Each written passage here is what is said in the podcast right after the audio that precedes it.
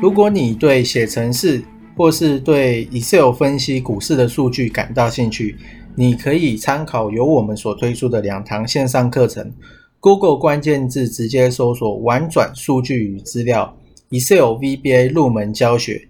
第二堂线上课程，Google 关键字搜索“资料应用 Excel VBA 爬虫与 IE 操控入门”。这两堂线上课程将在 HAHOW 好学校线上课程贩售平台。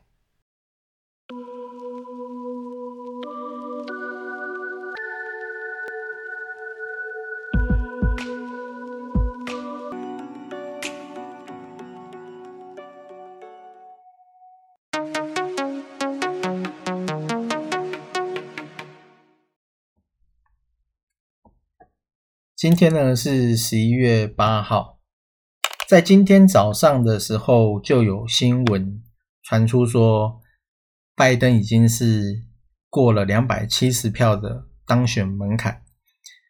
反观川普呢，其实新闻并没有太多关于他的篇幅，所以后面呢，你就可以留意说，拜登当选之后，他的主要的政策就是绿能。跟一些节能这样子，那就是电动车或者是绿能、储能这一块。除了这个之外呢，台积电的 ADR 它其实是已经突破了九十。之前我们在讲的时候呢，它其实只有八十六到八十八这之间的价钱。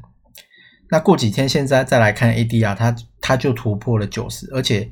目前是来到了九十一点四一，上涨的是一点零几趴。这几天呢，ADR 大概都是上涨一趴多。那以这样子这么大规模的公司来讲，其实这个数字算也是算相对还不错的一个数字。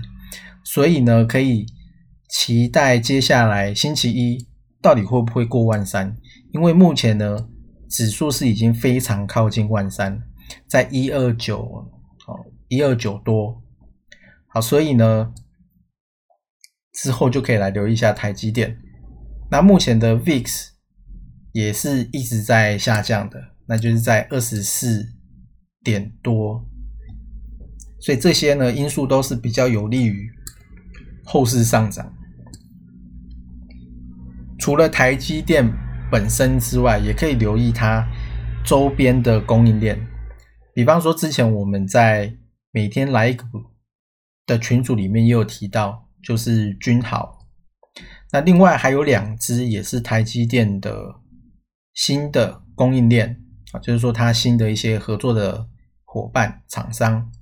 那这两只呢，我会把它放在 Crossplay 上面。好，那所以呢，这边我们就只会讲君豪。那君豪的话。君豪的话，因为 Prosper 上面呢有有一些问题，那我就针对这一些去做一些更进一步的说明哦。所以说这一次呢，我有是有用视频的方式来呈现。好，那君豪第一个就是说什么叫做突破？我就是说，因为可能如果你刚进来。市场的话，你会不太知道什么叫做突破，因为这些线对你来讲可能都长得很像。那基本上突破它并不是只有一个位置。如果以均目前画面上均好这一张图来看的话呢，突破它有三个地方。第第一次突破是在九月二十二这一次，它是直接拉了涨停，第一次突破。啊，突破前面的整理区间，第一根就叫做是突破，第二根呢是在十月十四号，二零二零的十月十四号，也是短期的突破。那突破是这样子，突破你不要去看太长的，你大概就是看三个月之内的股价的变化就可以了，你不需要不需要说拿十月十四号这一根。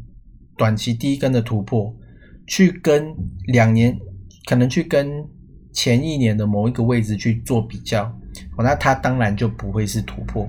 所以说这个突破你就是跟大概往前看三个月或者是两个月，那股价有没有你就看这个 K 线就可以了，股价有没有明显的横盘之后呢，突然被拉上来，突破前面的一个区间，这个呢就是突破。那第三次的突破是在十月二十八，所以说如果你现在在看君豪的 K 线的话呢，你就可以稍微看到这些都算是短期的突破，因为君豪它其实在七月中到九月中这一段都是股价都是躺在一个横盘，基本上也没什么在动，然后成交量呢也没有被放出来。我都非常小，那后来呢，才开始成交量被放出来，所以这个是关于第一个突破，它并不是只有单一的位置。再来第二个呢是，到底要看五 MA 还是二十 MA 还是季线？这个其实我认为跟你的停损有一点关系。比方说你买在你买在第二次突破。假设是十月十四号的话，那你这个时候你就不可能会去拿季线当做是拿这条季线来用，因为季线其实距离你的股价的位置，它的距离比较大，所以说你要跌那么多之后，你才承认你自己看错嘛？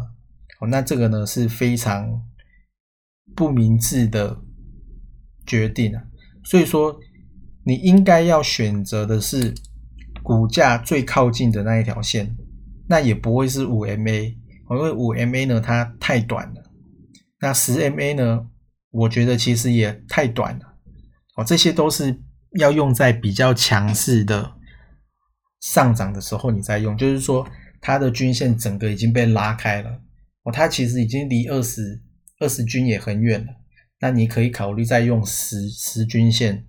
去做操作，那目前君豪这只看起来，诶，它它打上来之后就开始走横盘，那横盘之后呢，最靠近的就是十日或者是二十日，哦，那你如果用十日的话呢，很容易会被扒来扒去被扒出来，所以你就看比较长一点的，大家在看的二十日，好，大概呢是这样，所以这个其实跟你的你能够承受的。停损哦，怎么样成让你自己决定说你自己看错了，跟这个有一点关系哦，然后你再来决定你要用哪一条线。那五 MA 的话呢，通常是用在你突破之后开始就一路狂飙，那这个飙上去呢，其实五 MA 跟十 MA 它们的乖离也会越来越被放大。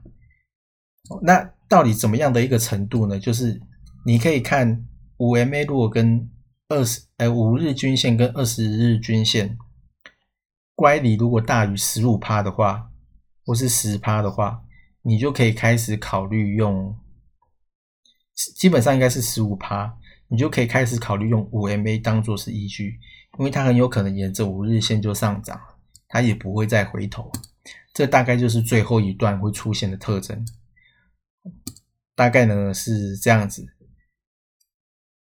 好，那为什么有人会买在突破呢？那通常我是不会买在突破，我们呢会切入在横盘的时候。那我们切入在横盘，也不是切入在它一直躺平的那一段。所以，我们就我们一般投资人来讲，我觉得最好切入的地方就是前面已经有一段形成了，我们就是等它的第二段，做它的第二段。所以第一段我们。全部选择放弃，因为你是抓不出来的。哦，这个是你没有市场上的消息，你是抓不出来的。哦，那你看新闻什么，你也抓不太出来。所以说，大概你最好的会去注意到的位置，就是在第一段拉回之后横盘的那个地方，是你最有可能被你注意到、观察到，而且是机会很大的。所以呢，大概可以简单这样去做区分。那至于有人买在突破，是因为可能有人玩期货，就是它的杠杆倍数比较大，所以他必须一定要突破确立，告诉他说我的股票已经快要发动了。所以他才会去买在那个位置。那买在那个位置呢，它其实停损它也设很小，那就是赌一个未来上涨的空间。这样子呢，它就不会，它就可以避免说买在横盘，那可能好几天股价都没动，然后也不知道它多多久才会要动。所以说这跟其实跟你买的东西，然后你的停损怎么抓，其实有一点点关系啊。好，但是呢，大概操作就是这样子。